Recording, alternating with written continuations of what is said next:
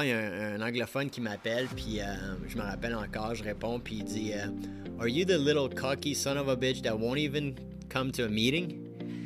Puis là, je suis là, euh, yeah. Il était là, Well, do me a favor, meet me for breakfast at my hotel tomorrow, please.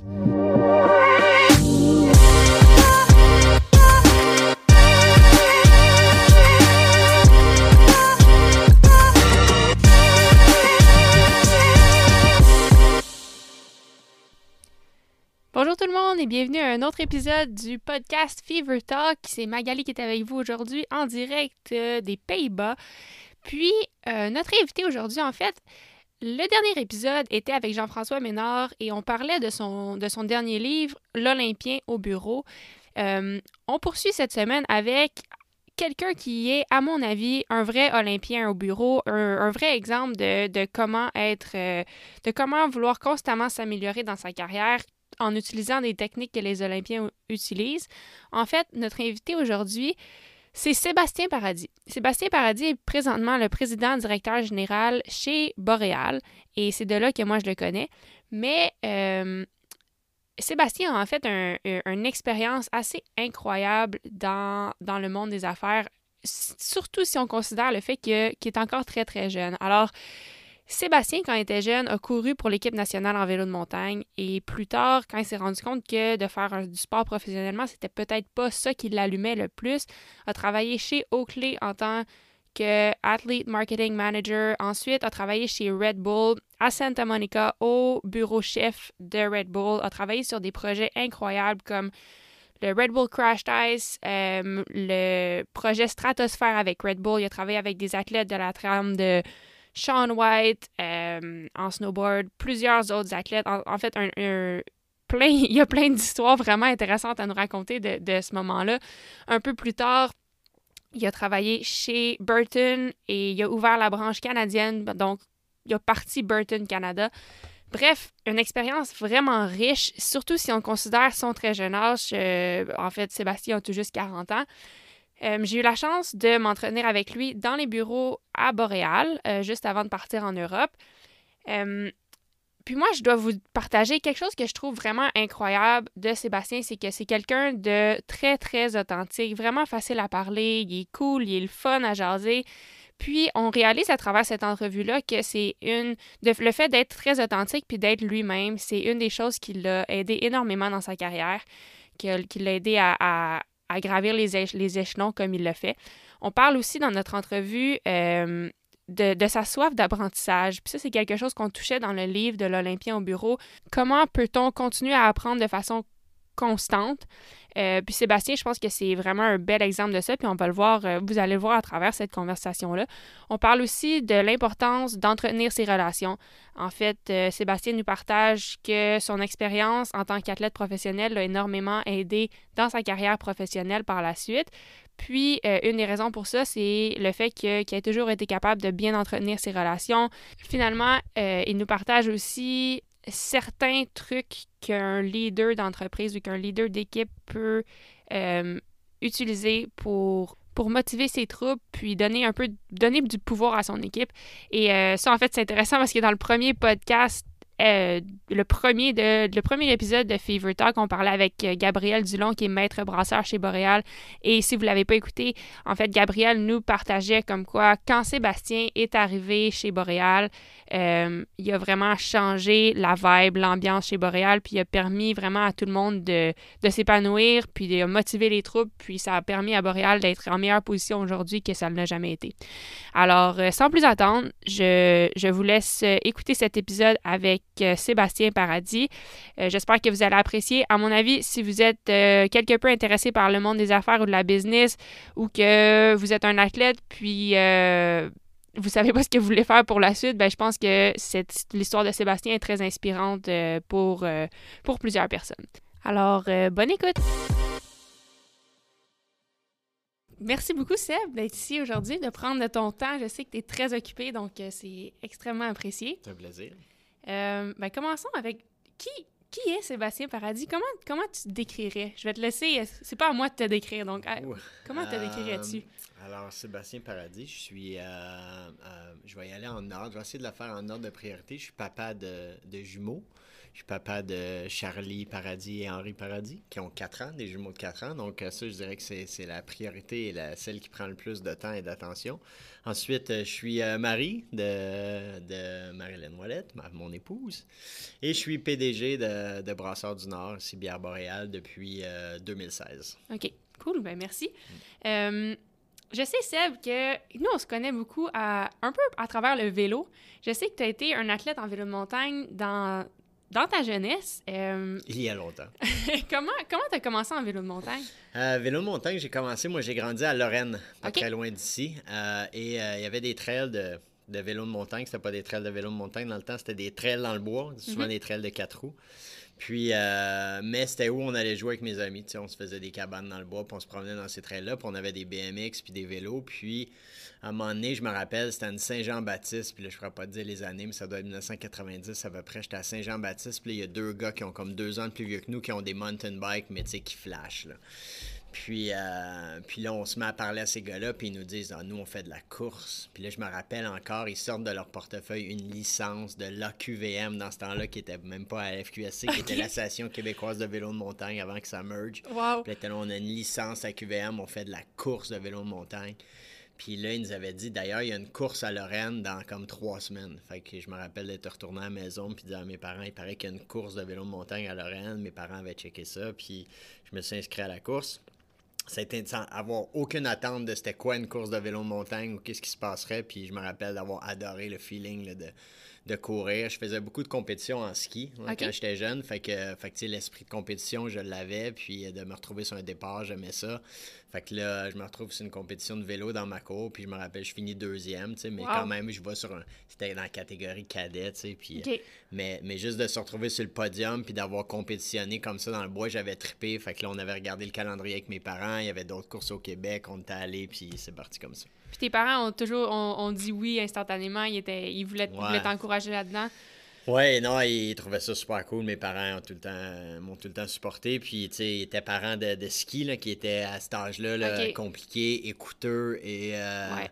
fait que, euh, fait que là, je pense que l'opportunité de peut-être trouver un autre sport. Puis, euh, puis tu sais, c'était clair pour moi, même à cet âge-là, là, j'ai peut-être 14 ans, que, tu sais, j'allais probablement pas être sur la Coupe du Monde en ski, tu sais. Puis, puis quand tu as 14 ans, puis toute ta vie depuis que tu as 8 ans, je me rappelle, c'est le ski, puis tu commences à voir tout d'un coup, puis tu as tout le temps dit, tu sais, dans toutes tes présentations orales au primaire que tu allais être sur l'équipe nationale de ski, puis tu allais aux Olympiques en ski, puis à un moment donné, tu te rends compte que peut-être pas, tu sais. Ouais. Puis là, je me disais, mais ça va être quoi, moi, d'abord? Tu sais, j'ai toute ma vie, j'étais supposé faire ça, puis ça va être quoi? Puis je me rappelle de penser, ben peut-être j'ai une autre chance avec le vélo.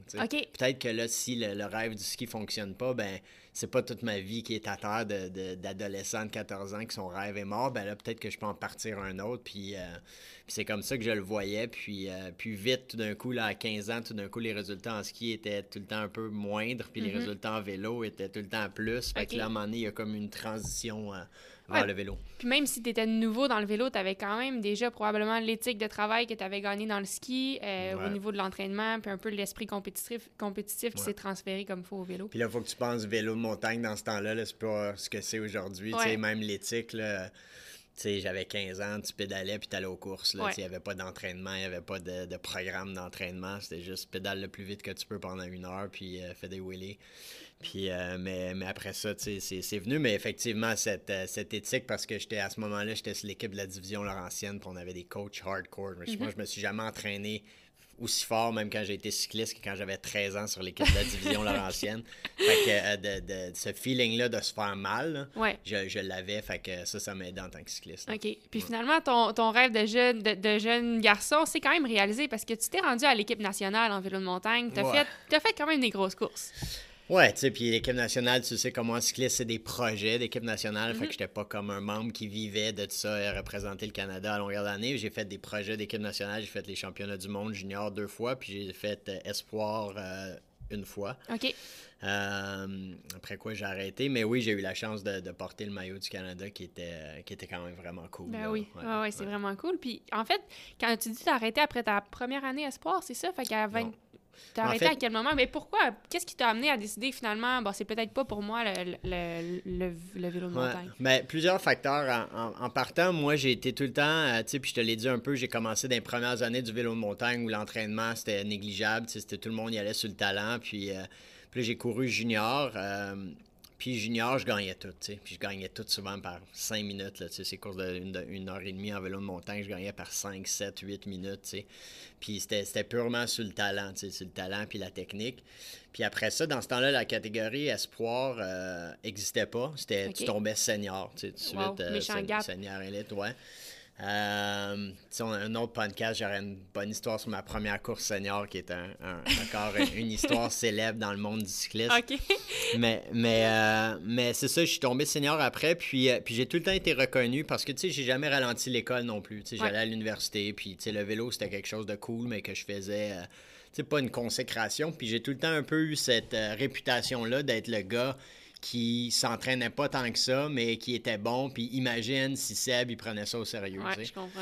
Puis, euh, fait que moi, ma saison allait souvent que, tu sais, surtout quand je suis arrivé à l'université, ben les premières courses en avril, mai, je venais de finir l'école, je m'étais pas entraîné de l'hiver. Fait que là, tu sais, j'étais pas bon. Puis là, à mesure que l'été avançait, puis j'avais du millage de courses, parce que dans ce temps-là, en plus, les courses, c'était 2h30, 3h en ouais. de montagne. Puis c'était à chaque fin de semaine, tu sais, c'était fait que là, je prenais du millage avec les courses, puis avec l'entraînement. Puis à la fin de l'année, je me mettais à aller assez vite pour juste faire la qualification pour l'équipe nationale pour les grosses courses. Puis là, tu sais, mais dans le sens, je piquais au bon moment. Ouais, ouais. Puis, euh, puis ça, c'est ça, cette connotation-là de tout le temps, mais imagine si, imagine si Seb s'entraînait, imagine, tu sais, parce que t'avais une gang dans l'Ouest qui, eux, s'entraînaient à temps plein. Puis, euh, Parce que toi, t'es dans les années de Jeff Cabouche, c'est ça? Ouais. OK. Fait que lui, dans ce temps-là, il était là probablement contre toi, puis il faisait partie de la gang qui, faisait ça à temps plein. Ouais, exact. C'était. Euh, fait que c'était lui, là, mes années. Moi, les top canadiens, c'est Jeff Cabush, c'est Seamus McGrath, c'est Roland Green, c'est Chris Shepard, Andreas Essler, Matt Toulouse. Ouais. Fait que, fait que là, finalement, en 97, euh, j'ai un autre de ces années atypiques un peu, de bons résultats, euh, pas bons. Puis là, on arrive au championnat canadien, puis j'ai une mauvaise course, mais j'avais gagné des. ou j'avais fait des super bonnes courses plutôt, mais tout ça pour dire que je fais les. Ils annoncent l'équipe nationale pour les championnats du monde en Suisse, puis je fais le, tu sais, ce qu'ils appelait le Coach's Choice. OK. Donc, euh, donc ça, c'est un, spot non fondé, non, euh, non, euh, subventionné. fait que pour moi, à ce moment-là, je venais d'avoir un mauvais championnat canadien, puis le coach's choice, puis il fallait que ça me coûte 2-3 000 pour aller en, Fait que c'est un peu hors de, de questions. Puis, puis, là, il y a eu un moment avec Michel Leblanc, qui était coach de l'équipe du Québec. Mm-hmm. Michel avait coaché, a coaché par après Marie-Hélène Prémont, puis Eric Tourville. Puis Mike était le coach de l'équipe du Québec, puis j'avais comme laissé entrevoir que, tu sais, pour moi, d'aller au championnat du monde, ça, ça arriverait probablement pas. Mm-hmm. Puis il m'avait dit, euh, Seb, tu, tu, devrais jamais refuser une chance de représenter ton pays dans un dans une compétition internationale. Puis ça, ça m'avait comme ça m'avait comme fait de quoi, tu sais, puis j'avais dit c'est vrai combien de fois, puis tu sais je retournais justement à TQ que j'avais mon rêve de représenter le Canada, puis j'étais là c'est vrai que j'ai la chance de représenter le Canada, puis puis tu sais peut-être que je prends pas ça assez euh, que je m'en voudrais plus tard, tu sais, de ne pas avoir fait. Fait que, en parlant à mes parents cette année-là, mon père voyageait beaucoup professionnellement, puis il y avait beaucoup de points, puis mon père a dit, je vais te donner les points pour y aller, puis on va payer l'hôtel, puis si tu as le goût d'y aller, vas-y, tu sais. Fait que j'ai pris la décision d'y aller. Longue histoire courte, je me rends au championnat du monde en Suisse, puis comme un peu le, underdog, le coach's choice, c'est comme le sixième canadien, puis euh, je fais la meilleure performance canadienne, ou peut-être deuxième. Euh, Seamus s'était fait, euh, lui, retirer le droit de compétitionner la veille parce que son taux euh, d'hématocrite était trop élevé. Fait que à ce jour, on ne sait pas trop les conclusions de pourquoi ça. Mais, euh, mais je finis, je finis 23e dans ce championnat du monde-là, ou 24e. Puis c'est les années où c'est euh, Miguel Martinez qui gagne, Cadel Evans finit deuxième. Des grosses années. Hein. Ouais, ouais, tu sais, il y, a des gros noms forts, puis c'est des courses longues de 2h45. Moi, je me rappelle, je me suis battu toute la course avec Floyd Landis. Parce que je me rappelle, parce qu'il y avait un maillot américain, puis tu sais, je me rappelais que c'était Floyd. Après ça, son nom a plus résonné plus ben tard dans sa carrière, mais... Mais, euh, fait tu sais, je fais une super bonne course, 24e. Puis euh, premier ou deuxième Canadien. Puis là, ben, la- cette connotation-là, encore plus de mais imagine si Seb s'entraînait, tu sais. C'est sûr. Fait que là, j'ai décidé cette année-là, de, là, on est au mois d'octobre ou septembre en Suisse. Fait que là, j'ai dit, OK, ben là, je vais, je vais, je vais l'essayer. OK. Fait que j'ai euh, j'ai fini ma session à l'université en décembre, puis j'ai Ouais. décidé de déménager à Tucson, en Arizona, en janvier. Ah ouais, Hey, Ouais. mon Dieu, je savais même pas que tu avais un historique à Tucson. Ouais, fait que j'ai- j'ai déménagé à Tucson, puis là, on s'est pris un appartement, moi, Matt Toulouse, Chris Shepard, Seamus McGrath, avec Roland qui habitait aussi euh, à Tucson. Fait qu'on s'entraînait ces cinq-là à longueur de journée. Puis, ah, c'est que j'ai trouvé ça plate. Ah ouais. Ah ouais. Fait que tu sais, ce qu'on appelle faire le métier, là. Ouais. Oh my god. C'était pas pour toi. Non, j'ai détesté ça. Tu sais, moi, j'aimais courir, ben détester ça. Tu sais, c'était- des bons jacks, mais d'un, on était dans des conditions atroces. Ouais.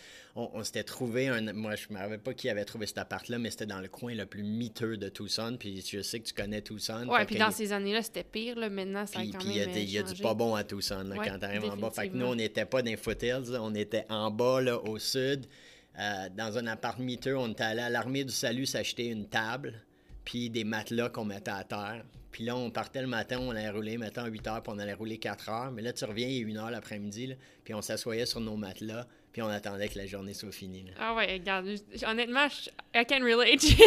Qu'est-ce que tu veux dire. Fait que, fait que là, c'était Ouais. horrible. Puis là, là, on a eu un projet d'équipe nationale là, qui, au moins, est arrivé un mois là-dedans. On est allé à Silver City, au Nouveau-Mexique, en altitude. Puis là, tu sais, on avait une meilleure condition, meilleure gang.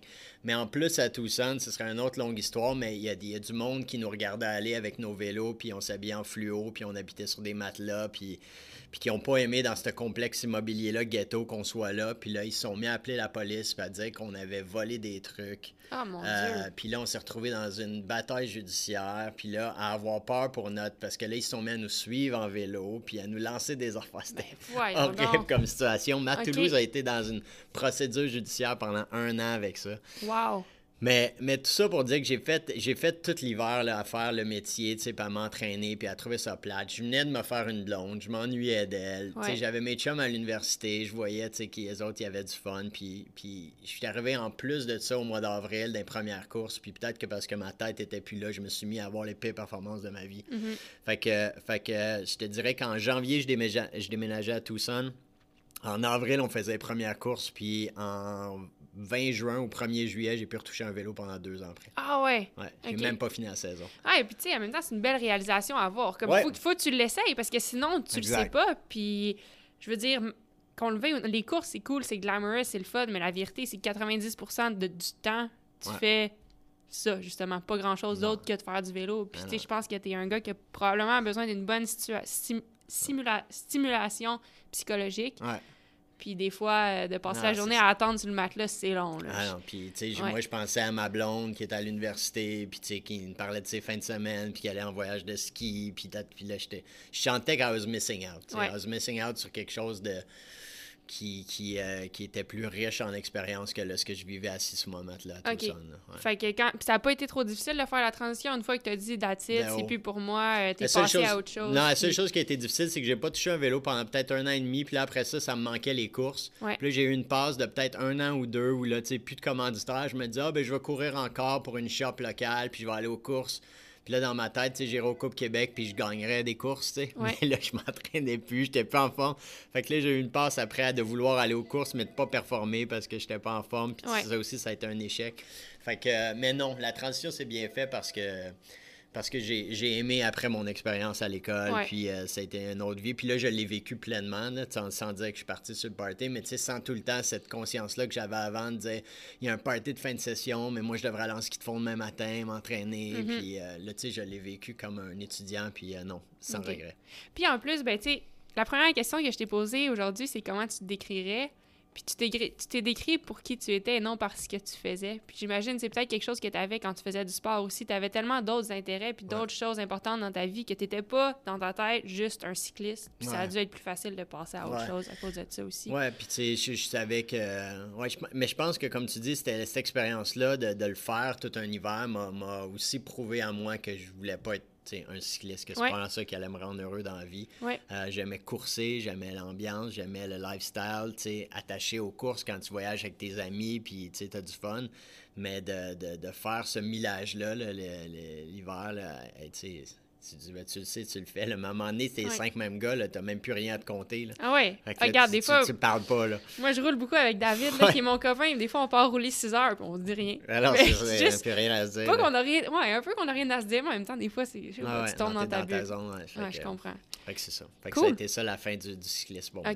Ça a été fait- la fin du cyclisme, mais t'es resté dans le milieu du sport pendant Ouais. toute ta vie. Je pense. Est-ce que ta première, ton- ta première job après le vélo, ça a été de travailler avec Oakley? Non, j'ai eu un j'ai eu un six mois quand j'ai fini l'université, la dernière université en marketing à Sherbrooke, on a des programmes de la ça s'appelait la relève publicitaire, puis on travaillait sur des- une campagne publicitaire, tu sais gratuitement en tant qu'étudiant pour c'était le salon de l'auto. Puis j'avais vraiment trippé là-dessus, puis on avait bien fait, puis je pense qu'on avait eu un mandat par après, puis là tu sais en, en personne qui sort de l'université qui sait pas ce qu'il veut faire dans la vie, je m'étais dit c'est ça la publicité, j'aime la pub, j'aime la les- le brand puis euh, fait que je m'étais dit que j'allais euh, envoyer mon CV à toutes les agences de publicité au Québec. J'espérais qu'il y en ait une. Puis comme de fait, il y en a une qui m'a engagé. Puis j'ai été six mois là.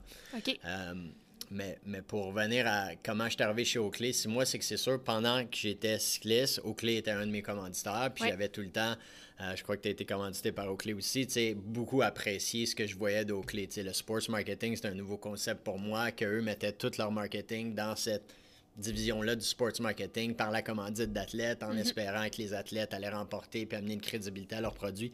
Je trouvais cette approche-là super, puis ça m'avait fait rencontrer les gens de chez Oakley, puis je tripais vraiment sur l'équipe qu'il y avait, puis leur vision, puis... euh, fait que c'est sûr que j'avais tout le temps dit à ce moment-là, c'était Pierre Martin, puis... euh, José, qui était la présidente, puis je leur avais dit, ben gars, moi je finis mes études, tu sais, je, je sais c'est quoi la job, euh, tu sais, si jamais il y a de quoi, puis il y avait rien quand j'ai fini, ça pourquoi je suis allé en publicité, mais Ouais. six mois plus tard, l'appel est venu en me disant que là, il y avait quelque chose, puis pour, le, pour la job en plus des sports olympiques puis du bike. Oh my God. C'est meilleur, que, le meilleur je me fit. rappelle d'être tellement nerveux à cette entrevue-là parce que je me disais, s'il fallait que j'ai pas ce job-là parce que j'ai fait une mauvaise job, tu sais, dans l'entrevue, quand ce job-là est tellement pour moi, là, Ouais. puis je serais tellement heureux, puis il me semble que je serais tellement bon, puis s'il faut que, que je fuck le chien dans une entrevue, je vais tellement m'en vouloir. Fait que j'étais nerveux dans l'entrevue, mais, mais finalement, j'ai eu la job. Ouais. Fait que, euh, à ton point, ça m'a permis de retourner dans le cyclisme, de retourner, puis là encore plus parce que là, je voyageais dans chaque Coupe du Monde Ouais. Euh, championnat du monde. Et puis là, sans la pression d'être athlète. Fait que là, j'ai vécu cool. comme un high parce que je retrouvais ce qui me manquait sans avoir ce que j'aimais pas. Ouais. Tu sais, j'y allais avec mon vélo, je peux rider un parcours avec mes chums qui étaient tu sais, ceux qui couraient, mais le soir, je pouvais aller au restaurant le samedi soir puis me prendre euh, deux bières. Fait que, euh, fait que ça, ça a été. euh, puis tu sais, je l'ai fait pour le cyclisme, je l'ai fait pour le vélo montagne, mais je l'ai fait pour le vélo de route, je l'ai fait pour le kayak, je l'ai fait pour l'athlétisme, que j'ai complètement capoté quand je suis rentré dans l'athlétisme à, à triper sur suivre ce sport-là. Ces années qu'on a eu en 2001, championnat du monde à Edmonton, où j'étais là pendant trois semaines Wow. tu sais, à, à dealer avec les meilleurs athlètes au monde, euh, tu sais, les marathoniens comme les sprinteurs, puis euh, cette culture-là de- des, euh, des Africains, puis de, de découvrir plein de choses. Fait que- puis tu sais, Oakley, c'était une organisation first class, ils m'envoyaient partout, on voyageait dans des bonnes conditions, j'étais allé aux Jeux du Commonwealth, les championnats du monde, aux Olympiques. Fait que tu sais, ça a Wow. été des années capotées, tu sais, où j'ai encore la misère à croire ce jour, tu sais, tout ce que Oakley m'a fait vivre, c'est hallucinant. Cool. Fait que combien de temps finalement t'as passé, euh, t'as t'as travaillé chez Oakley? Chez Oakley, j'ai commencé en avril 2000, puis je suis resté là jusqu'en comme décembre 2004. Fait que, euh, tu sais, 4 ans et demi à peu près. Là. OK. Ouais. Puis qu'est-ce qui... j'ai fait différents rôles là-bas, puis, Ouais. euh, puis honnêtement, je pensais jamais partir. Non, non, en, en novembre, si je suis parti en décembre 2004, là, une semaine avant que je parte, je disais encore à tout le monde et je croyais profondément que j'avais la meilleure job au monde, puis que je resterais là toute ma vie. tu sais. Puis finalement, qu'est-ce qui a fait, qu'est-ce qui a fait ce changement-là? Qu'est-ce qui est arrivé dans que- cette semaine-là? Ouais, ben, dans cette semaine, ça s'est fait peut-être sur une couple de semaines, mais j'ai eu un premier appel d'un chasseur de tête, peut-être là, je me souviens pas du temps, mais à l'automne, me disant que euh, y avait une entreprise dans le milieu des. ou il me disait même pas une entreprise qui cherchait un directeur marketing pour le Québec, qui voulait qui avait de l'expérience en événementiel, puis en athlete marketing, puis euh, il est intéressé. Puis là, moi, dans ma philosophie, j'ai la meilleure job au monde, c'est non merci. J'ai déjà la meilleure job au monde. puis en plus, je pense qu'ils me disent cette job-là est pour le Québec seulement, alors que là, moi, je m'occupais d'Oakley pour le Canada, mais même pour le bike, tu sais, j'étais comme à l'échelle mondiale, tu sais. Fait que j'étais là, oublie ça, le Québec, de quoi tu parles? Et moi, je passe mes, mes hivers à Whistler avec l'équipe, avec les skieurs, les snowboarders. Québec, oublie ça. Fait que je refuse une première fois. Je pense qu'il rappelle trois semaines, un mois plus tard. Écoute, euh, on fait suite à notre premier appel, tu dessus, puis là, je dis, je dis non encore. Puis finalement, peut-être une semaine ou deux plus tard, il y a un, un anglophone qui m'appelle, puis euh, je me rappelle encore, je réponds, puis il dit euh, Are you the little cocky son of a bitch that won't even come to a meeting? puis là, je suis là, euh, yeah. I guess so. Il était là, well, do me a favor, meet me for breakfast at my hotel tomorrow, please. Puis là, tu sais, j'avais j'avais comme aimé son approche, puis, euh, puis, puis là, il m'a dit, il m'a dit, euh, it's for Red Bull. Parce que jusqu'à ce point-là, personne ne m'avait dit. Wow. Fait que là, d'un coup, ça a fait comme, oh, tu sais, dans ma tête, je Chris, il aurait dû le dire avant. Ouais. Euh, Et parce- puis lui, il a su comment t'approcher aussi. Il, il t'avait saisi, j'imagine. Ouais, comme- peut-être. Puis après, tu sais, Jim, c'est encore un, un bon ami à ce jour. Puis, euh, puis je pense que c'est ça. Il, il a tout le temps eu une approche straightforward que j'apprécie encore à ce jour. Mm-hmm. mais, euh, mais Red Bull, par mes années au clé, là, tu sais, dans le vélo de montagne, il y avait les années du Rampage, là, Ouais. du Red Bull Rampage. Fait que j'avais été exposé à la marque Red Bull. Puis en Europe, ben, il y avait certains athlètes en vélo de montagne qui étaient commandités Red Bull déjà. Fait que tu sais, c'était un- c'était un brand qui me fascinait. Puis nous, quand on disait qu'au clé, on avait des bonnes conditions, puis de l'argent, je me rappelle, de c'était Jamie Simon dans le temps qui était comme la athlete marketing manager chez Red Bull aux États-Unis. Puis elle, c'était comme un autre niveau, je me rappelle. C'était comme Red Bull, il y avait de l'argent, puis elle, elle arrivait au meeting, puis elle voyageait seulement en classe affaires. Wow. Puis euh, pense qu'il était revenu ces années-là, puis elle disait que leur, leur party de Noël avait été à Hawaï, puis avait fait venir Snoop à l'hôtel. tu sais. Oh my God. fait qu'il y avait comme une légende là, que Red Bull, c'était comme la compagnie la plus folle, qui avait le plus d'argent, puis Ouais. une super philosophie. Toi, Fait que tu là, connaissais cette fille-là des événements que tu allais avec Oakley. ouais, OK, j'ai- OK. parce que j'allais au Red Bull Rampage avec Oakley, puis on Ouais. partageait des athlètes. Robbie Bourdon, qui était un athlète Oakley, était un athlète Red Bull, fait qu'on se retrouvait à, à partager certains athlètes en stratégie.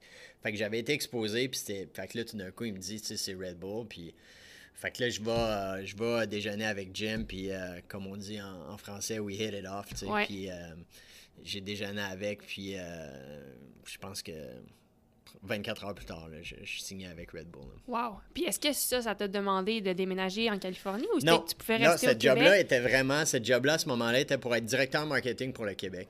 Mais le speech de Jim, tu sais, qui m'avait, euh, qui m'avait vraiment allumé, c'était parce qu'à ce moment-là, Red Bull n'est pas au Canada. OK. Donc, euh, ils sont en train de recruter l'équipe qui va partir Red Bull au Canada. Puis, euh, puis lui, son speech, c'est regarde ce que c'est cette compagnie-là à travers l'Europe et aux États-Unis. C'est zéro ici. On a la chance, toi puis moi, de partir une équipe puis d'amener ça comme out of the park. tu sais. Ouais. Puis je te demande à toi d'être celui qui va nous aider à amener ça à un autre niveau pour que dans 5 ans, 10 ans, on dise Look at what we've built. tu sais. Ouais. Puis là, tu sais, là, moi, ça, ça me faisait dresser un peu le poil. Ben, puis... c'est clair. Puis là, tu sais, j'avais cette approche-là un peu quand même de dire Ouais, mais là, moi, je suis, tu sais, je suis directeur sports marketing pour le Canada. Tu me demandes d'être directeur marketing pour le Québec. Mais tu sais, son speech à Jim, c'était On commence comme ça, puis après, on verra. Puis tu sais, sky's the limit avec Red Bull. Tu sais, si les choses vont bien, on, on va, on va jamais ralentir la progression d'un employé s'il y a des plus grandes aspirations. Puis, fait que tu sais, j'aimais leur speech. Puis, euh, fait que c'est ça. Fait que je suis embarqué avec Red Bull. Puis, euh, puis j'ai j'ai jamais regretté le move. Là. Autant j'ai apprécié mes années chez Oakley, mais chez Red Bull, ça a été, euh, ça a été hallucinant aussi. Fait, que- fait que j'ai été directeur marketing là pendant peut-être euh, 3-4 ans. Puis, euh, puis là, c'est là qu'on a fait le projet de Red Bull Crash Test à Québec, qui a été Fait que comme- ça, c'était ton idée, là. c'était pas mon- le, le Red Bull Crash Test, c'est un concept qui, qui, qui était pas mon idée, qui est parti d'un Suédois puis d'un Autrichien, puis avait fait ça dans des petites rues en Autriche. Puis tu sais, c'était un peu broche à foin, mais c'était cool. Ouais. Puis, euh, puis moi, j'avais vu ça, puis j'avais dit, mais si on l'amène à Québec, avec notre culture de hockey, puis de sport d'hiver, puis on le fait passer à un autre niveau, euh, je pense que ça pourrait vraiment, vraiment être cool. Fait que, fait que non, j'ai pas inventé le Red Bull Crash Test, mais je me rappelle que les Autrichiens me disaient, quand j'ai dit je veux le faire à Québec, de dire c'est un concept qui a pas vraiment marché. Euh, là, je comprends tu sais, le- les bases culturelles sur lesquelles tu te fondes pour penser que ça aurait du succès, mais on va te laisser le faire une fois. Euh, puis si ça marche pas, ça sera le dernier Red Bull Crash Test. Puis si ça marche, bon, on verra.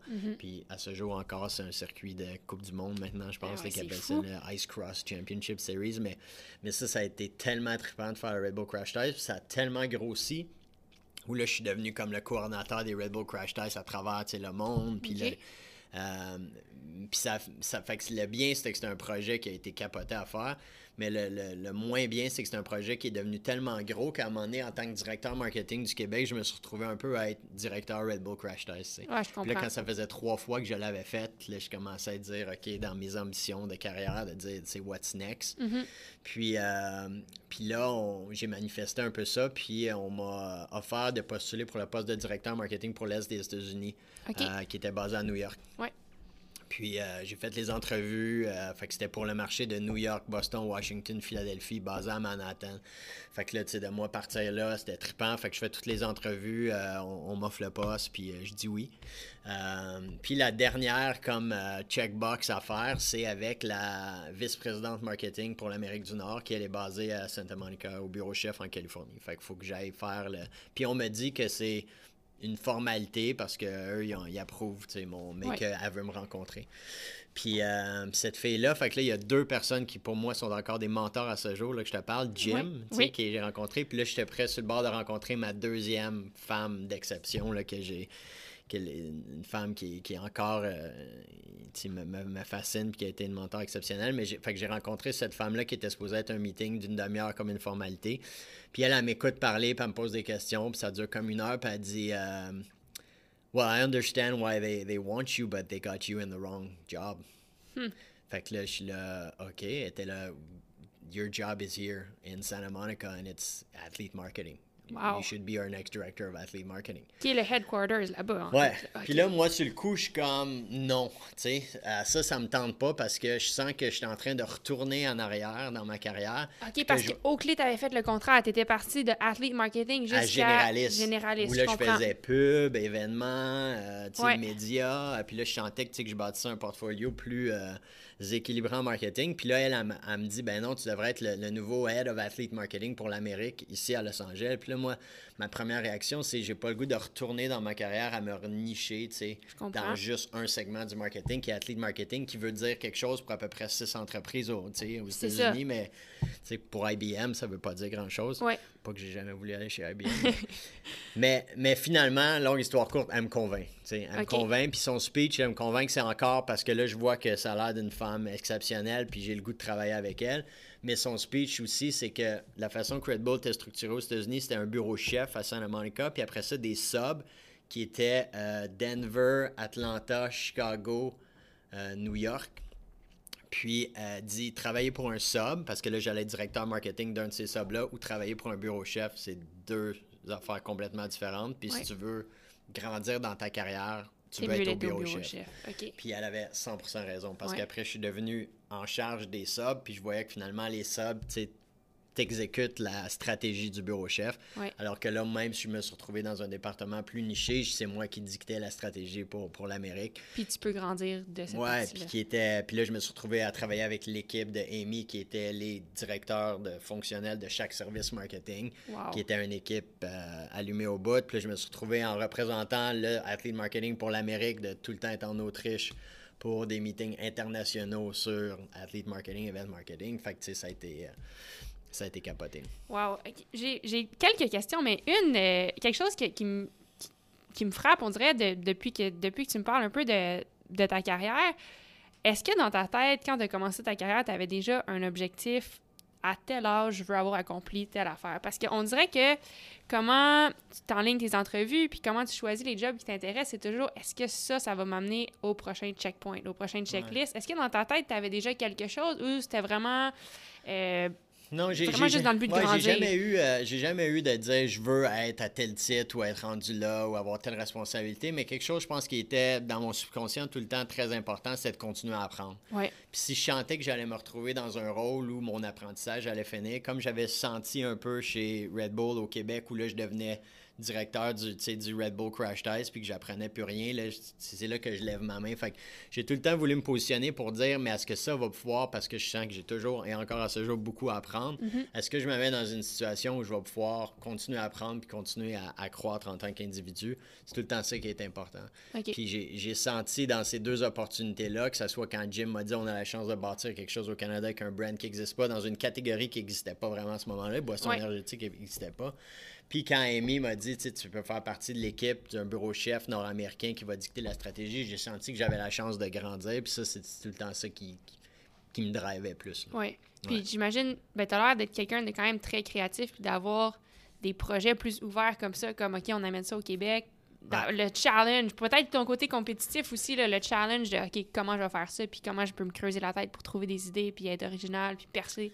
Ouais, percer puis, un euh, marché, ça, doit être, ça devait être stimulant Ouais. mal. Puis, puis chez Red Bull, tu sais, on se le cachera pas, le monde sait, on avait des budgets extraordinaires. Puis on Ouais. des budgets marketing en termes de pourcentage de la business qui était alloué au marketing par la philosophie de M. Sais, qui croyait beaucoup au marketing. On avait des budgets avec lesquels vraiment, je travaillerais plus jamais dans ma vie. Fait que là, il y a une école de pensée de dire, ben là, c'est facile d'être créatif quand tu as de l'argent. Mm-hmm. Euh, alors que, tu sais, des fois, il faut que tu sois beaucoup plus créatif dans une PME comme je suis là, où on a moins de dollars. Mais d'un autre côté, cet argent-là nous permettait aussi d'être très créatif parce que sky was the limit. tu. Ouais. T'arrivais dans les meetings, puis, je veux dire, on a un exemple vrai où on s'est dit, Chris, ça serait peut-être cool de pitcher un gars de la, la stratosphère. Puis Ouais. de faire un programme avec la NASA, puis euh, il descendrait pendant 120 000 km. C'était c'était complètement capoté. Puis là, il y a quelqu'un en Autriche qui a dit ben, J'aime cette idée-là, on va appeler la NASA, puis on va essayer de le faire. Ah, Puis, c'est on l'a fait, qui était comme avec euh, Félix Baumgartner, qui était. J'ai eu la chance de travailler sur ce projet-là, qui était euh, le projet Stratosphère, là, tu sais, où c'était fou. Puis. Puis, tu sais, des, des, des, des histoires de même. Sean White, qui, était, qui a été une histoire, ben, pour moi, un projet qui est capoté aussi, où on parlait avec Sean, qui est un snowboarder, euh, qui lui voulait remporter les Olympiques à, à Vancouver. Puis il se disait la chance de remporter, c'est si je pouvais faire un double cork. Personne faisait de double cork à ce moment-là. Maintenant, ils sont ses tripes, mais à ce moment-là, il était là. Puis il dit la- la- ma, ma chance, Seb, de faire un double cork, c'est qu'il faudrait que je m'entraîne dans un pipe où quand je tombe sur la tête, je me, je me retrouve pas à l'hôpital. Fait qu'il faudrait bâtir un foam pit dans le pipe. OK.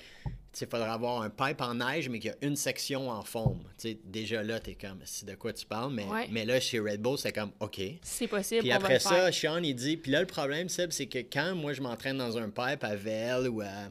Était souvent à Park City, dans l'Utah, il dit, c'est que là, il y a 200 personnes qui arrivent avec des caméras, puis, tu sais, les paparazzis, puis tous les jeunes. Puis là, s'ils voient que je travaille sur un double pipe, un double cork, ben là, tout le monde va travailler sur un double cork, puis je serais pas seul. J'aimerais ça que ce pipe-là, il soit à quelque part où personne ne peut me voir.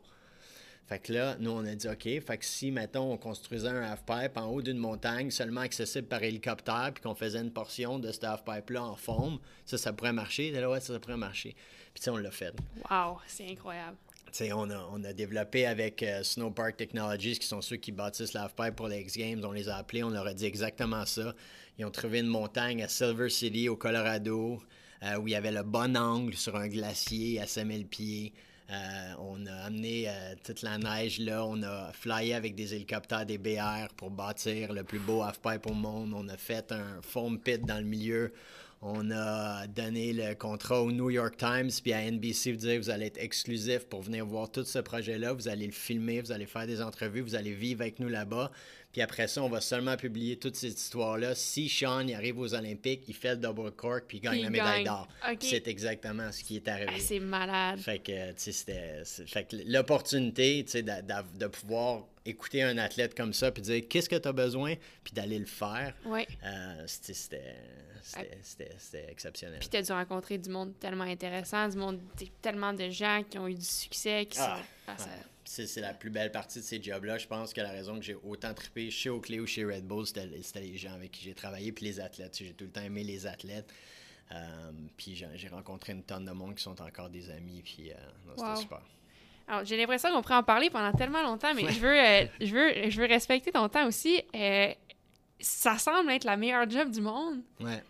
mais à un moment donné, tu décides de partir pour aller à Burton. Euh, Ouais. Qu'est-ce qui t'a amené à faire cette décision-là? Est-ce que c'est encore le- le- la soif d'apprendre puis un Ouais. nouveau défi?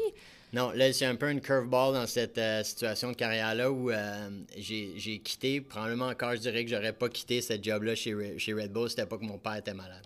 OK. Fait que euh, moi, j'étais en Californie, mon- mes parents étaient à Montréal, puis mon père avait le, Parkinson qui a dégénéré en Alzheimer, puis ça devenait très lourd pour la famille à gérer pour ma mère qui était comme plus capable. Puis ma soeur qui, aidait là-dedans, tu un père qui était en train de,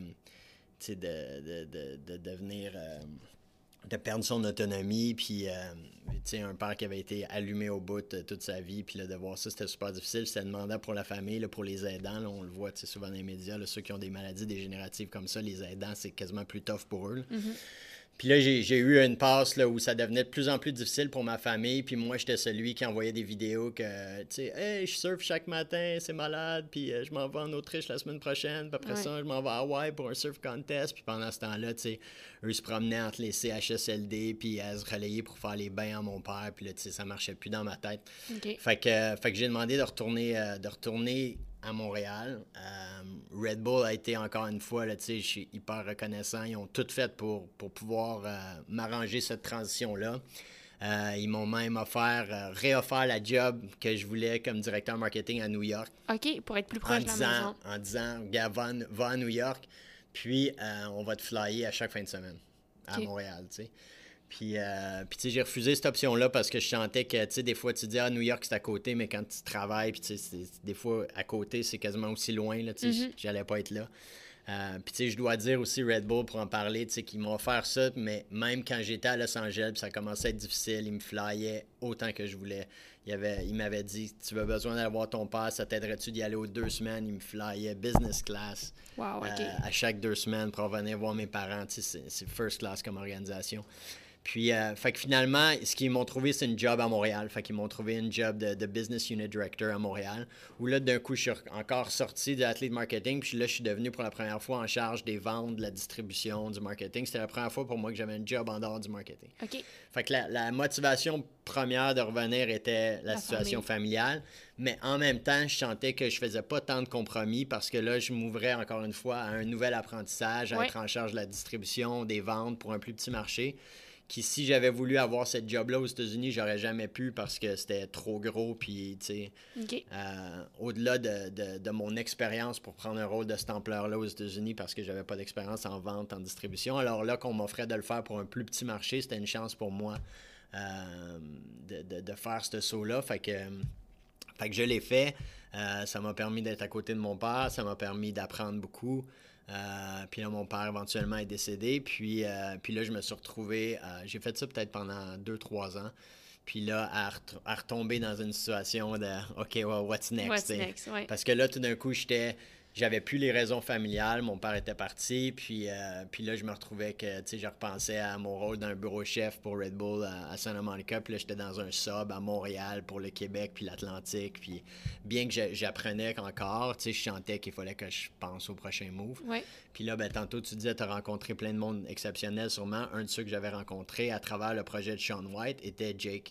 Euh, Burton Carpenter, qui est le fondateur de Burton Snowboard, parce qu'eux étaient un grand commanditaire de Sean. Puis je l'avais rencontré au X Games, je pense que Sean me l'avait présenté, puis on, we hit it off, comme on dit, euh, parce qu'il était un grand fan de hockey. OK. Un gros fan des Rangers. Puis là, moi, je disais que j'étais un fan des Canadiens. Fait qu'il parlait ce langage-là de hockey, chose que je pouvais jamais parler en Californie parce qu'ils appellent ça du ice hockey, juste pour te donner. Ouais, c'est ça, ils n'ont aucune idée. aucune idée. Fait que là, Jake parlait mon langage. Il venait du Sto au Vermont que je connaissais bien. Fait qu'on avait plein de points de repère. Puis euh, quand je suis revenu à Montréal, on s'est vu une couple de fois où j'étais à la Sto, chez eux. On a raidé ensemble. Puis. Euh, on avait une super belle, euh, super belle complicité. Puis, euh, puis à un moment donné, il m'a offert euh, de partir Burton Canada. Wow, OK. Qui, qui pour eux avait tout le temps été géré par le Vermont comme un petit frère. Mais ils se rendaient compte que l'attention, le, marché canadien était un super bon marché là, en termes de dollars per cap, était comme un des meilleurs marchés au monde. Puis qui était géré un peu comme un second thought parce que, tu sais, le, marché américain étant quand même très gros, l'équipe des États-Unis, il fallait tout le temps qu'ils pensent aux petits frères au Canada. Fait que, euh, fait qu'ils voulaient refaire une nouvelle structure canadienne, un marketing canadien, euh, euh, des, une force de vente dédiée au Canada, puis, puis il m'a offert d'implanter ça. Puis pour moi encore, ben, c'était c'était une chance de rester à Montréal, de travailler pour un, euh, bureau chef, un brand mondial, reconnu mondialement, qui avait un bureau chef à côté de Montréal. Tu quand tu te mets à faire ces calculs-là, parce qu'à ce moment-là, j'étais dans un mindset que je voulais rester euh, au Québec. OK. Fait qu'il n'y a plus beaucoup de, de brands qui ont un bureau chef. Fait que là, d'un coup, il y en avait un qui a un bureau chef à une heure et demie de chez nous qui me permettait de rester à Montréal, de travailler avec Jake, de faire quelque chose de cool. J'aimais beaucoup le milieu du snowboard, fait que, fait que j'ai sauté sur l'opportunité. OK. Euh, Puis, une, des questions que j'ai, je veux dire, tu as un parcours incroyable. Tu as travaillé pour certaines des plus grosses compagnies dans le sport, des plus grosses compagnies américaines, européennes. Un Québécois, c'est rare qu'on, voit un Québécois dans des gros postes dans ces compagnies-là. Euh, comment. Je veux dire, à quoi tu attribuerais ton succès dans ces compagnies? D'avoir été capable d'avoir des si hauts postes dans des compagnies comme ça? Parce que, on l'avoue, c'est vraiment pas la norme qu'un Québécois se ramasse dans des positions comme ça. Ouais, tu sais, je pense que je pense qu'il y, a définitivement un aspect de chance, là, tu sais, d'être à la bonne place au bon moment. Puis, puis pour moi, cette chance-là, je l'attribue. Euh, à, à, à mon, à, à mon parcours d'athlète. J'ai été athlète avec Oakley. Oui. euh, quand Oakley était tout petit au Canada, j'ai eu la chance de finir mon bac au même moment où je venais d'être athlète. Il y avait besoin de quelqu'un au sports marketing. Puis là, je me suis retrouvé en sports marketing pour un gros brand mondial dans le bon rôle, dû à ce passé d'athlète-là, puis des relations que j'avais établies. Puis ça, ça a été pour. Après ça, j'ai été engagé chez Red Bull parce qu'ils cherchaient quelqu'un avec du event and athlete marketing euh, background. Puis, euh, tu sais, Red Bull, après ça, m'a amené à Burton. Fait que, tu sais, tout est. Tout est relié finalement. Tout est relié là, tu sais, il faut que tu fasses ton parcours, mais, mais tu sais, ça part de quelque part. Puis j'ai eu la chance que ça a juste parti de la bonne façon. Euh, je, me rappelle même d'avoir rencontré l'ancien euh, gérant du, du Sport Expert à Rosemère ici, Daniel. Rochon, qui lui, la première fois, a dit Je vais te donner un bicycle, tu sais, je vais te donner Ouais. un bicycle pour les courses, puis on va te faire faire des maillots Sport Expert Rosemère. Puis ça a été ça qui a fait que l'année après celle qu'on avait parlé en cours, j'ai décidé, ah, ben, je vais faire ça cet été de la course de vélo. Ouais. Lui, il me donne un bike, puis un, un maillot, puis des cuissards. Puis j'ai dit à Dan, tu sais, je dis Dan, tu sais, je regarde ma carrière parce qu'il était dans une conversation où Seb, tu sais, félicitations ta carrière. Je dis, ben Dan, je pense, je pense que ça part de toi, tu sais. Ouais. Ou ben t'as, t'as- t'as joué un facteur là-dedans parce que sans avoir eu ce vélo-là au Sport Expert Rosemère, ben je fais pas de vélo de montagne, puis peut-être que je suis pas commandité par Oakley. Puis tu sais, on a tous, je suis un de ceux qui croient que à chaque heure, quasiment, on peut prendre une branche différente dans nos vies qui nous 100%, amène ouais. ailleurs. Puis moi, ben, cette branche-là, à partir de là, puis... euh, Fait que, tu sais, je pense que j'ai été chanceux des Québécois. On le sait, on voit, on, on se met à gratifier de plus en plus l'entrepreneuriat, puis euh, on voit qu'on a des gens euh, exceptionnels au Québec. Puis selon moi, il y a, il y a plein de monde qui aurait pu, tu sais, faire ma job, puis euh, qui pourrait encore être dans des grosses postes aux États-Unis. Puis il y en a, tu sais, sont peut-être moins médiatisés, mais il y en a des Québécois qui ont des, des gros postes aux États-Unis. Fait que, fait que tu sais, je pense qu'il y a un aspect chance, puis après ça, ben, c'est, euh, c'est, je pense, d'être une bonne personne, sais, je le Mhm. dis souvent, d'être, euh, d'être, euh, j'essaie tout le temps d'être juste gentil. Oui, Puis- ouais, ça paraît. Puis, tu sais, les- je veux dire, que tu as changé d'une job à l'autre, puis Jake Burton, que tu avais rencontré par hasard, mais d'avoir été une bonne personne avec lui, t'a finalement donné une job. Fait que d'entretenir ces relations-là, puis d'être, comme tu dis, une bonne personne, finalement, ça.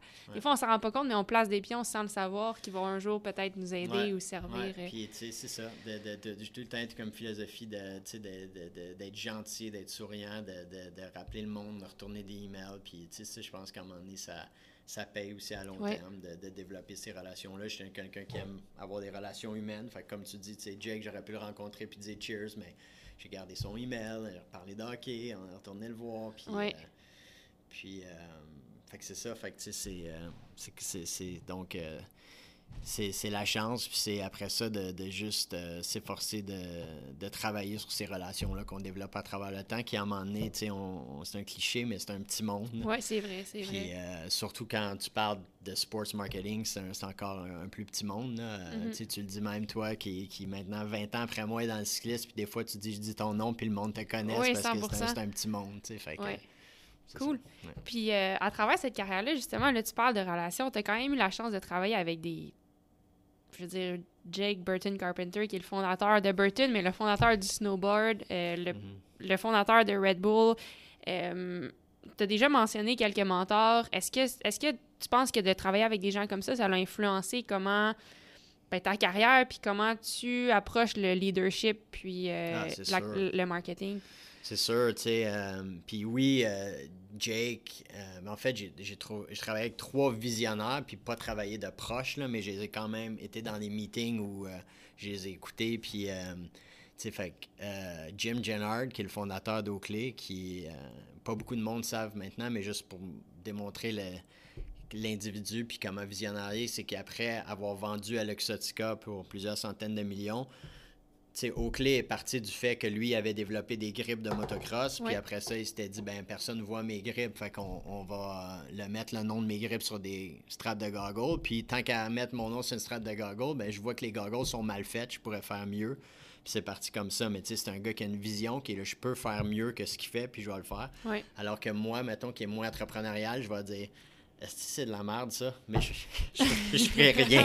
J'essaierai rien pour le développer. Jim est un gars qui était là, Je peux faire mieux, puis on va le faire. Puis, Fait que Jim est un visionnaire, mais ce que j'allais dire que les gens ne savent pas, c'est que Jim, quand il a vendu à Luxottica, après ça, a regardé les caméras qui se faisaient à Hollywood pour faire, puis il était là. Ça coûte 150 000 une caméra, puis c'est pas si de bonne qualité. Je pense que je pourrais faire des meilleures caméras que ça Oh, pour wow. l'industrie du film. Fait qu'il a parti d'une compagnie qui s'appelle Red, puis il parle à n'importe Ah! qui maintenant. Ben oui, ben, je, ça n'a pas de bon sens. C'est lui qui a parti ça. Ouais, Encore Incroyable. avec la même, La juste même mentalité de Ah, 130 000, c'est pas si bon que ça, je pourrais faire mieux. OK. Fait que, euh, puis là, tout le monde à Hollywood utilise les caméras de, de, Wow. de Jim. Puis après ça, ben, t'as Dietrich Matissich qui, lui, euh, sais, euh, voyageait avec sa job en Asie, puis il se disait, euh, ah, tu sais, il y a- il y, a un produit que je prends quand j'arrive à l'aéroport que mes collègues me disent de prendre si je suis jet lag, puis, tu sais, ça m'aidait, puis ben, je vais researcher là-dessus, puis je vais voir pourquoi nous, on n'a pas en, en Europe, puis, tu sais, longue Ouais. histoire courte, il part Red Bull, puis... euh, puis Jake, tu sais, qui, euh, qui a parti du snowboard, comme tu dis, ben sans le snow, lui, il serait pas content s'il m'écoute de dire ça parce qu'il a tout le temps voulu euh, euh, être humble là-dedans, dire que, que c'est pas lui qui a inventé le snowboard, mais il- ce, ce, ce snurfer-là, ça s'appelait un snurfer, qui Ouais. avait été développé par un autre homme, lui, il l'a amélioré, puis il a développé le sport, plus pas tant l'item, mais le sport. Le sport. Mais c'est ça, c'est des visionnaires, puis euh, c'est des, des gens qui, qui savent bien parler aux gens, qui savent bien écouter, qui sont charismatiques. Fait que ça, ça m'a tout le temps inspiré de par leur personne dans, dans mon leadership, mais, mais plus dans ma façon de travailler, c'est plus des, des Jim Bailey chez Red Bull au Québec ou des Amy Taylor euh, en Oui. Californie qui, eux, dans leur façon de travailler, euh, de leur façon de, de, de- de développer des stratégies, d'écouter ce qui se passe dans le marché, ça, ça, ça m'in- ça m'influence encore beaucoup à ce jour-là. OK, cool. Euh, tu parlais de visionnaire. J'ai... Après ta carrière chez Burton, t'es es arrivé chez Boréal. Vrai, on n'est Euh, pas rendu là encore. On n'est pas rendu là encore, mais là, on, a- on arrive. Puis, euh, quand j'ai parlé avec, avec Gabriel dans le, dans le premier podcast, euh, Gabriel me disait que quand Laura, la fondatrice de Boréal, est partie, la compagnie a été vendue pendant comme un ou deux ans. Ça a été, je pense que la compagnie se cherchait un peu. Puis, il m'a aussi mentionné que du moment que toi, t'es arrivé, t'avais une vision, puis tout d'un coup, le momentum est revenu, puis euh, les troupes étaient motivées, puis boum, c'est reparti. Puis là, Boréal, je pense que ça je veux pas dire n'importe quoi, mais je pense que ça va mieux que ça n'a jamais été. Euh, Est-ce que tu nous, peux nous parler un peu, ben, pourquoi tu as décidé de, de venir à Boréal, puis c'était quoi ta vision pour la compagnie? Qu'est-ce que, qu'est-ce, qu'est-ce que tu voulais changer, en fait? Euh, ouais, fait que là, je, je trouve ça flatteur tout ce que Gabriel dit. Là, maintenant, je vais, je vais l'amener à un niveau peut-être. À, à un niveau moindre.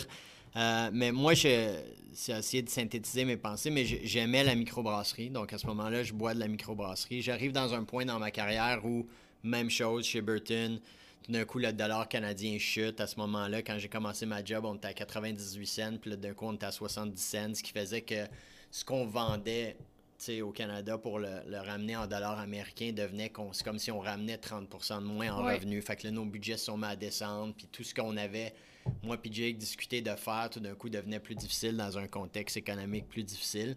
Et là, je sentais que j'étais un peu stallé justement dans cet Ouais. apprentissage-là. En même temps, j'aime beaucoup la microbrasserie, j'en bois, j'en achète plein, puis je me rappelle, puis là, c'est- c'est une histoire vraie. Quand j'ai dit dans un contexte d'entrevue pour Boréal, je dis le monde, ils me croiront pas, mais, mais là, je bois plein de marques le soir, tu sais, de, de microbrasserie, puis je dis à ma femme, je dis, il va falloir que je trouve ma marque, parce que en tant que de marketing, j'aime pas ça butiner avec 22 marques. J'aime ça dire, ça, c'est ma marque, puis en avoir une que j'adhère à leur valeur, alors... Puis là, je me mets à aller sur les sites web des bières que j'aimais boire, pour voir laquelle j'allais. Puis là, à un moment donné, je fais mon choix, puis je me rappelle dans le salon, je dis à ma femme, ça va être Boréal. Ah Moi, ouais. j'aime, j'aime le site, j'aime les valeurs. Puis ce qui m'avait vraiment accroché, c'était la vidéo de 3 minutes de Gab Ouais. sur le site Ben, web, je l'ai vu. où il était dans son garage, puis il mettait du met la blues. musique, ouais, je l'ai vu. un stout. Puis là, il y avait toutes les valeurs éco-responsables. C'était comme à la base, c'est le produit. Puis j'étais comme, lui, là, ça pourrait être mon chum. Ouais. J'aime ce qu'il fait. Puis de savoir que c'est ses bières que je bois, j'aime ça. Puis là, je vais voir les valeurs. Fait que j'avais décidé que Boréal, c'était. euh, C'est avec ça que tu t'identifiais. Ouais, que Ouais. si j'allais acheter une 6 ou une 12, tu sais, j'allais acheter de la Boréal. Puis là, ben, j'ai l'appel d'un chasseur de tête. Wow. Euh, Comme, comme dans un film, quasiment. là. Peut-être euh, trois mois plus tard, là, qui me dit euh, on est à la recherche d'un PDG pour, euh, pour Boréal. Wow. Fait que là, tu sais, je suis comme. Oui, tu sais, en même temps que moi, dans ma tête, je me dis, va falloir qu'il se passe de quoi. euh, tu sais, chez Burton, je, je, je me vois pas rester là pendant encore très longtemps.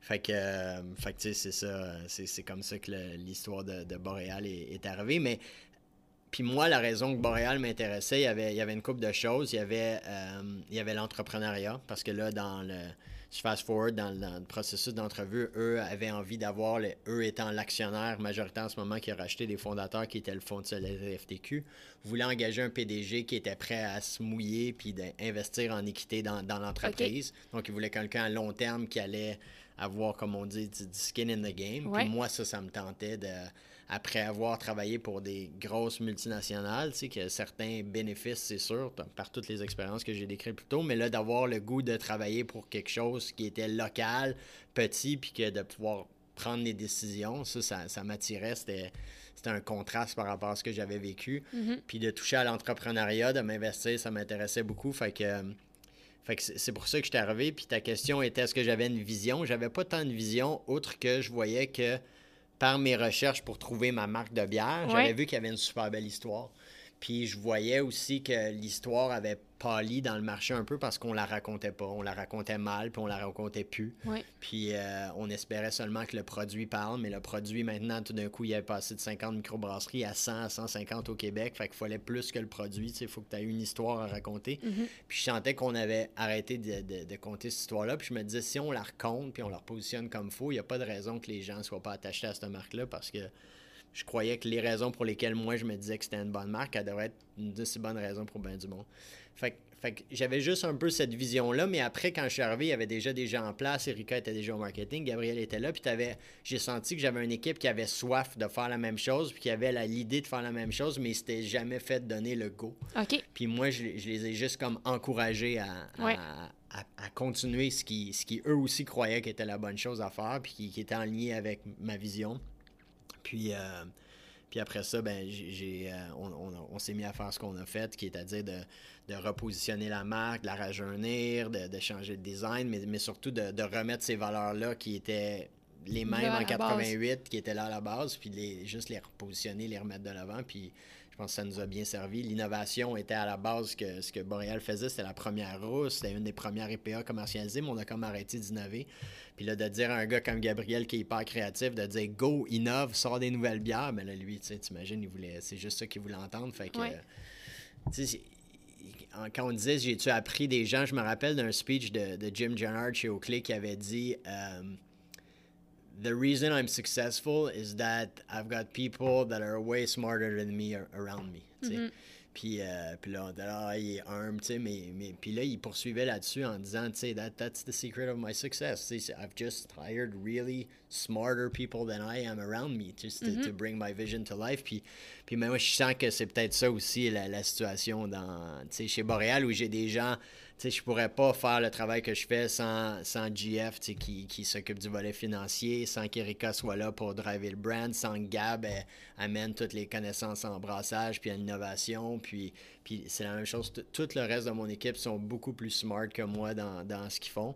Puis moi, je suis juste là pour essayer de les encourager. Puis c'est le caractéristique d'un bon leader aussi, je pense, de, de donner un peu de je pas je sais pas comment empower, empowering your team tu sais de donner un peu de pouvoir à ton équipe puis après ben tout le monde mais il faut avoir de la confiance pour faire ça tu sais c'est pas des fois tu vas avoir un mauvais leader qui va peut-être être toujours moi je je c'est mes idées puis c'est comme ça que ça marche mais je pense que la caractéristique d'un bon leader c'est que ça sait reconnaître les forces des autres ses propres faiblesses puis go tu sais fait que, ah, ben c'est cool. Puis, dans le, dans le podcast que, que, que j'ai fait avec Gab, on parle beaucoup de ça, justement. Puis comment l'idée du projet épisode, puis du projet collaboratif, c'est toujours dans le but de motiver les troupes, mais mm. qui donne en même temps une un caractère à Boréal qui fait sortir, qui, qui montre le côté microbrasserie plus humain, peut-être. Puis je pense que ça, ça fonctionne bien. Euh, j'aimerais parler, euh, dans le fond, on a, on a déjà ben, on, a, on en a parlé beaucoup que tu veux toujours apprendre, puis que tu veux. Ça a toujours été quelque chose qui t'a drivé dans ta, dans ta carrière. À ce jour, euh, comment continues-tu? Comment est-ce continues à apprendre? Est-ce que tu lis? Est-ce que tu sais. Qu'est-ce qui. comment. Ouais. Ouais. Euh, oui, je, lis. Euh, c'est un, j'essaie de. Je réfléchis en même temps comment je continue à apprendre. Je pense que juste par la nature de ma job, j'apprends beaucoup. Comme je, je vais faire le pont avec ce que je viens de dire.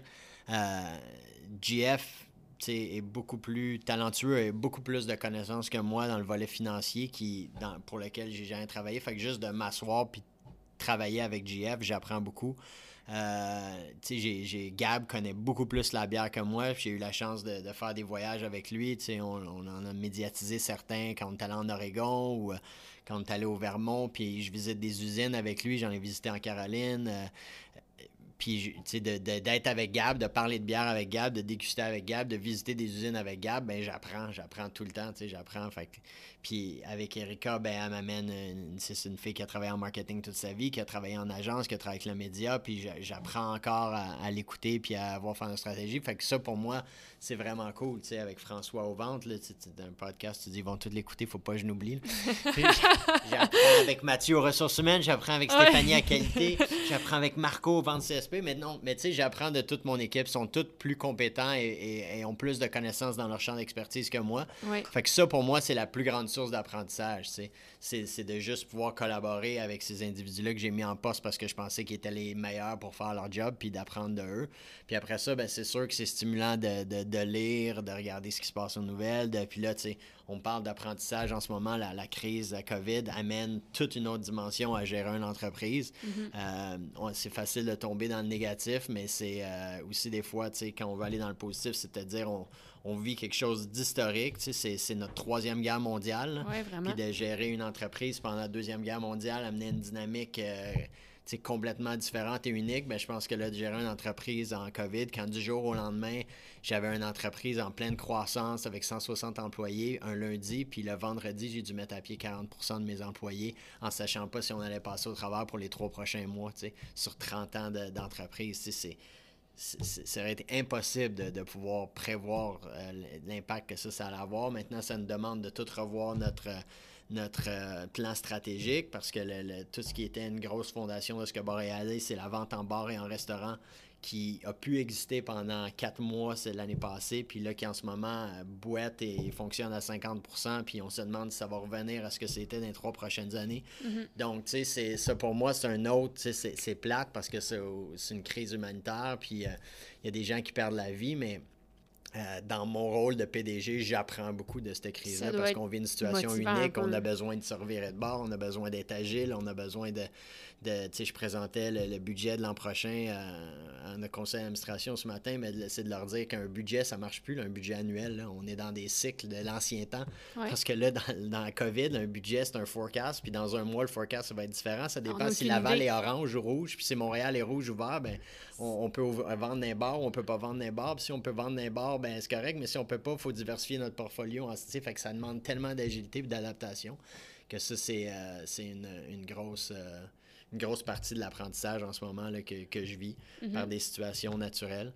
Euh, puis il y a aussi un autre organisme auquel j'ai adhéré il y a quelques années qui s'appelle YPO. Qui s'appelle Young President Organization. Donc, c'est une organisation mondiale où tu peux entrer si tu gères une entreprise d'une certaine taille puis tu es en bas de 45 ans. Puis après ça, tu peux rester pour la vie, mais il faut que tu rentres à la base comme étant un Young President. Puis, euh, je ne sais pas combien de milliers de membres à travers le monde, mais c'est une organisation qui est super bien renée, qui est, qui est hyper motivante. Mais ce que ça fait, c'est le concept de ce, modèle-là, c'est de te rassembler avec des gens qui vivent les mêmes réalités que toi pour pouvoir échanger, discuter. Puis, euh, c'est très riche comme, comme échange. Puis dans, les trois dernières années, depuis que je suis membre de cette organisation-là, j'apprends beaucoup aussi de. Wow.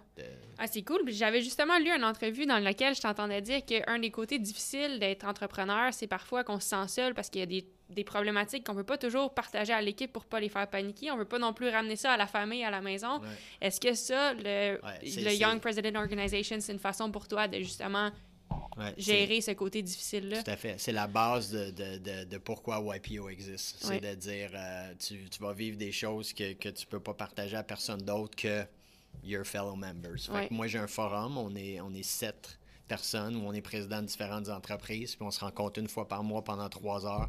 Personne n'a le droit d'avoir le cellulaire allumé, le laptop, c'est trois heures consacrées à, à, seulement parler de certaines situations qu'on vit, des challenges qu'on a, puis autant au niveau personnel, parce que d'être entrepreneur, de, de leader une compagnie, t'amène des défis dans ta vie personnelle comme dans ta vie d'affaires, puis on partage ça pendant des heures, puis c'est euh, super stimulant. Fait que ça, oui, ça m'aide à, à pas tout le temps être seul. Ah, vraiment cool. Euh, bon, ben, j'ai l'impression qu'on pourrait parler longtemps, fait qu'il va falloir qu'on aille rouler. Mais je vais Ouais. finir avec euh, deux, trois petites questions. euh, ah, ben, une, une que je trouve importante, puis après ça, deux autres questions assez rapides. On a récemment. euh, tu me racontais récemment que tu avais une nouvelle paire de roues. Ah Sur ouais, ton vélo? une nouvelle paire de belles roues sur ton vélo qui flash quand même, mais t'es pas un gars qui flash. T'es un gars qui aime. euh, ben, je pense que. C'est ça. T'aimes, t'aimes être relax puis naturel, puis t'es pas quelqu'un qui aime flasher. Euh, puis tu me disais, je excitée pour les roues, mais le seul problème, c'est que là, le monde va, va s'attendre que je sois vite sur le Mont-Royal. Moi, j'aime mieux avoir l'air de rien puis euh, aller plus vite que tout le monde sur le Mont-Royal. Ouais. Puis je pense que c'est... Est-ce que je me trompe de dire que c'est peut-être une stratégie que tu adoptes aussi en business? De, je veux pas dire d'avoir l'air de rien, mais de pas flasher. Puis de pas montrer nécessairement que you're above everyone else. tu sais, Parce que t'es vraiment, je veux dire, t'es, f- je sais pas comment dire, familier, tu sais, t'es casual, c'est le fun d'être autour de toi, c'est, c'est facile. Puis euh, est-ce que c'est quelque chose volontairement que tu appliques à, comment t'agis? Ben, volontairement, euh, je, je pense pas. Je pense que je- volontairement, j'essaie d'être moi-même. tu. Ouais. Si je reviens à ton analogie des roues, tu sais, c'est pas que j'essaye d'avoir l'air de rien sur le Mont-Royal, c'est juste que j'ai l'air de rien. Tu je suis juste moi-même, alors que là, ces roues-là, pour moi, là, je suis plus moi-même parce que j'ai des roues comme si, tu je, devrais partir euh, faire un- une, une classique en Europe la semaine prochaine. Euh, fait que, tu sais, je- j'essaie d'être, d'être, moi-même. Puis, euh, puis oui, ça, ça se traduit en affaires aussi. C'est pas parce que je suis le PDG ou que j'ai un titre euh, euh, différent d'un autre que ça- je devrais agir d'une façon différente ou m'habiller d'une façon différente. Sais, ça, ça a été euh, un- une chance que j'ai travaillé pour les organisations que j'ai travaillé, mais tu sais, je, je me mets pas en chemise avec une cravate ou un, un veston, tu sais, je me mets en jeans, puis je mets des t-shirts, puis je mets des sandales, puis j'ai jamais eu un rôle où, puis tu sais, ça c'est merci aux cultures d'entreprise sur lesquelles j'ai travaillé, mais j'ai jamais eu un rôle où il a fallu que je change ça. Mhm. J'ai jamais cru à on s'habille pour de certaines circonstances. Tu je le fais des fois là, avec des institutions financières, puis ça m'agace là, tu sais, de dire qu'il faut que j'essaye d'avoir l'air de quelqu'un que je suis pas, alors que, tu sais, Mhm. euh, puis, euh, mais c'est ça, c'est d'être soi-même, puis, euh, puis dans le sport, comme en, comme en affaires, puis euh, il y a, peut-être aussi un, apprentissage de Red Bull là-dedans où M. Malesic se vante tout le temps d'avoir, de, dire qu'il il- les, mots qu'il utilise en anglais, c'est a flat organization, puis que les idées viennent pas avec les titres. Tu sais, que- Ouais. que, n'importe qui dans l'organisation, quel que soit ton titre, doit avoir la- la- peut avoir la meilleure idée qui va faire quelque chose de grandiose pour l'entreprise. Mais j'ai tu sais, j'ai la même philosophie en ce moment, puis j'espère que tout le monde se sent à l'aise de venir dans mon bureau, de me dire une idée, de me dire si ça va pas. Mhm. Puis, euh, fait que oui, c'est Nice. d'être moi-même. Ben, moi, c'est quelque chose que j'admire beaucoup de toi, fait que c'est, Ben, cool. merci. Euh, OK, dernière question, c'est par rapport à comment, comment on sauve le vélo? Comment on sauve le, le monde du vélo, Seb? Tu as travaillé dans tellement de compagnies avec succès. Tu un, dans tellement d'articles te nomment comme le gourou, un gourou du marketing. Ouais. Tu as vu plusieurs autres sports différents. Puis en ce moment, le cyclisme, moi, j'adore ça, mais au niveau business, ça marche pas tant que ça. Et comment tu vois qu'on pourrait ça, changer? C'est nouveau pour moi. Le vélo va pas bien, non? La plupart des équipes ferment. euh, Ah que en, vé- en vélo de montagne, il n'y a presque plus d'équipes. C'est beaucoup plus des individuels parce que les grosses équipes, le, le modèle fonctionne moins bien. Euh, tandis que, on regarde des fois des sports extrêmes ou des sports plus aventure qui booment vraiment en ce moment. Ouais. Comment tu vois ça, toi? Est-ce que... Qu'est-ce qu'on fait mal? Qu'est-ce qu'on devrait faire de... Euh, mieux?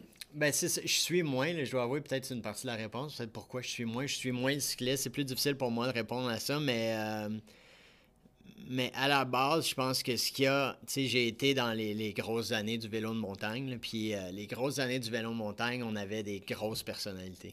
Tu sais, on avait John Tomac, tu sais, qui avait des drop bars, puis qui arrivait sur la route, puis qui était cool, puis euh, on avait, euh, tu sais, euh, Ned Overend, puis Missy Giove, qui avait Ouais. des, des, des boucles d'oreilles, puis boucles de nez partout, puis des tatous qui étaient comme, qui arrivaient, wow, puis...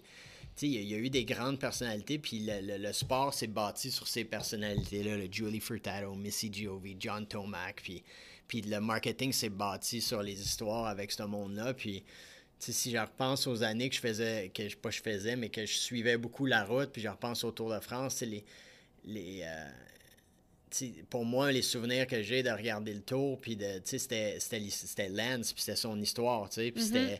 c'était, Lance, il était un cancer survivor, puis il sortait avec Sheryl Crow, tu sais, puis euh, il était à Hollywood, puis euh, Robin Williams était dans son team car, tu sais, puis, là, il y avait Yann Ulrich contre qui se battait, qui était un party boy, là, qui, qui paraît qu'il faisait le party euh, pendant l'hiver en Allemagne, puis Contador qui a son image, puis euh, Pantani, qui était flamboyant en montée, puis Cipollini qui, euh, qui, qui, avait les souliers qui matchaient son dérailleur, puis, mm-hmm. puis le, le, sport bâtissait sur ces personnalités-là, puis ces histoires-là. Puis je pense qu'il, en tout cas de ce que je vois, on le fait peut-être moins bien maintenant, parce que, ce qui est tough du bike, puis c'est aussi une partie de la réponse probablement, c'est que tu ne peux pas apprécier comment tough ce sport est à la télé. C'est plate à télé. C'est vrai. Je veux dire, si tu regardes, t'as aucune idée comment tough que c'est, à moins que tu l'aies déjà fait. Fait que t'as du monde qui pédale puis qui vont à 15 km h en montant une côte, ou même 30, là, je m'excuse aussi, 30 en montant, euh, mais ça va pas vite, puis c'est plate à regarder, puis c'est trop long. Fait qu'il faut que tu aies quelque chose alentour de ça, puis... Euh, puis je pense que c'est ça qu'il faut que le, c'est peut-être une partie de la réponse. Oui, j'aime ça. j'aime ça, c'est vrai. Puis quand les mondes peuvent plus s'identifier, ont plus envie de regarder, puis de cheerer pour une personne par rapport à l'autre, puis de créer des rivalités. Puis... J'ai eu la chance d'aller aux Olympiques plusieurs fois, plusieurs Jeux Olympiques. Puis, puis tu sais, moi, étant un fan de sport, là, de regarder les Olympiques pendant deux semaines à la télé, c'est un highlight, c'est tellement capotant. pour on dira tout ce qu'on veut sur ce qui est arrivé. Mais quand c'est les Olympiques à la télé, c'est cool. Puis là, je suis allé aux Olympiques live, puis c'était vraiment plate. Live, c'est comme plate. Même affaire au X Games. J'allais au X Games live pendant des années, puis c'était plate parce que je me rendais compte que c'était des made for TV events. Ah oui, c'est Puis pourquoi c'est made for TV? Mais c'est parce que six mois avant les Olympiques, l'équipe de CBC sont allés chez Mag, puis ils ont été interviewés, puis ils ont rencontré Dave, ils se sont rendus compte que tu faisais ton miel, puis que tu avais des poules, puis allais, tu manges ton stock, puis là, ils ont rencontré ton père puis ta mère qui t'ont dit que depuis que tu as 6 ans, que tu as cette persévérance-là, puis là, ils sont allés filmer ta grand-mère qui avait été malade. Ah, c'est vrai, c'est les histoires. Puis là, ils font suivre ça, puis là, tu écoutes ça, puis tu as déjà une larme aux yeux, puis là, deux secondes après, ça dit « Et maintenant, nous voici au départ ».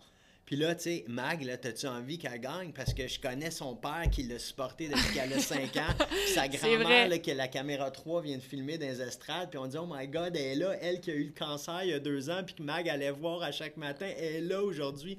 Puis là, je suis devant ma télé, puis je pleure parce que je veux que ton père, sa petite fille, gagne.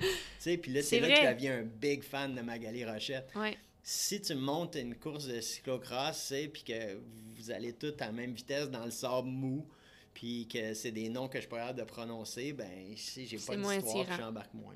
je pense qu'il y a, peut-être un peu de ça, de nous raconter des meilleures histoires. Puis, ouais. je suis vraiment d'accord. Puis je pense que tu le fais bien en, avec tout ce que tu fais, ben, on apprend à découvrir une Magali qui, qui, qui est vraiment cool, puis qu'on a le goût après ça de suivre puis de gagner. merci. Fait faut continuer à faire ça. Ben, merci. Écoute, dernière question, je pense qu'on a une minute trente. Euh, qu'est-ce qui te donne la fever? Pour moi, la fièvre, c'est comme c'est la façon que j'utilise pour décrire ma passion. Pour moi, c'est comme des fois quand je m'imagine en cyclocross, là, tourner un coin là, à une vitesse où est-ce que j'ai l'impression que mon vélo, j'ai pas le bon vélo pour la job, mais finalement, je suis à la limite puis ça passe là. Pour moi, c'est ça la fièvre. C'est juste le, ce feeling-là, ça me donne des papillons puis ça me fait capoter. Pour toi, qu'est-ce qui te donne la fièvre? ça, j'aurais dû mieux me préparer pour cette, euh, question-là. Comme ça, qu'est-ce qui me donne la fièvre?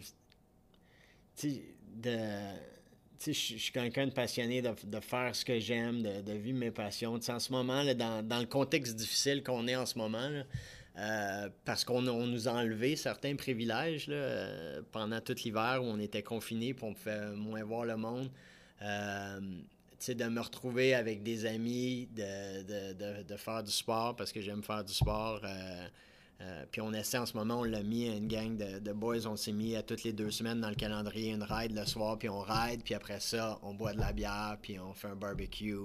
Puis, tu sais, ça pour moi, c'est, c'est, vraiment trippant, là. Nice. Euh, fait que ça, c'est, de, amis, bière, sport, ça, c'est, très gagnant. Puis sinon, ben, c'est sûr que en ce moment, j'ai... J'ai des gros frissons à, voir ma famille grandir. Mm-hmm. comme je te dis, j'ai des jumeaux de 4 ans. Puis euh, pour ceux qui ont des enfants, qui ont eu des enfants de cet âge-là, savent que c'est un âge vraiment drôle où il y a tellement d'apprentissage. Ils parlent beaucoup, ils disent plein d'affaires tordantes. Moi, ils ont commencé à l'après-maternelle. Fait ils me comptent leur journée à l'école, qui, qui, qui, qui, des fois pourraient, pourraient se retrouver sur des vidéos YouTube, puis on ferait rire la planète. Fait, que- fait que ça, c'est euh, c'est vraiment, vraiment trippant en ce moment. Très cool. Ben, merci beaucoup, Sébastien. C'était vraiment le fun de te parler. Merci, Magali Rochette. Merci.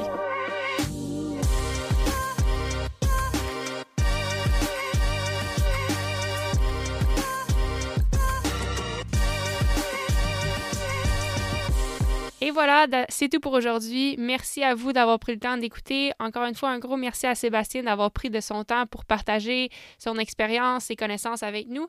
Euh, si vous avez des questions que vous aimeriez qu'on réponde sur le podcast, si vous avez des commentaires par rapport au podcast, si vous avez des gens en tête que vous aimeriez qu'on interviewe puis qu'on passe sur le podcast, qui ont des histoires intéressantes, euh, laissez-nous savoir. Vous pouvez toujours euh, nous écrire soit sur Facebook, sur Instagram ou encore par courriel à Magali Rochette à commercialgmail.com.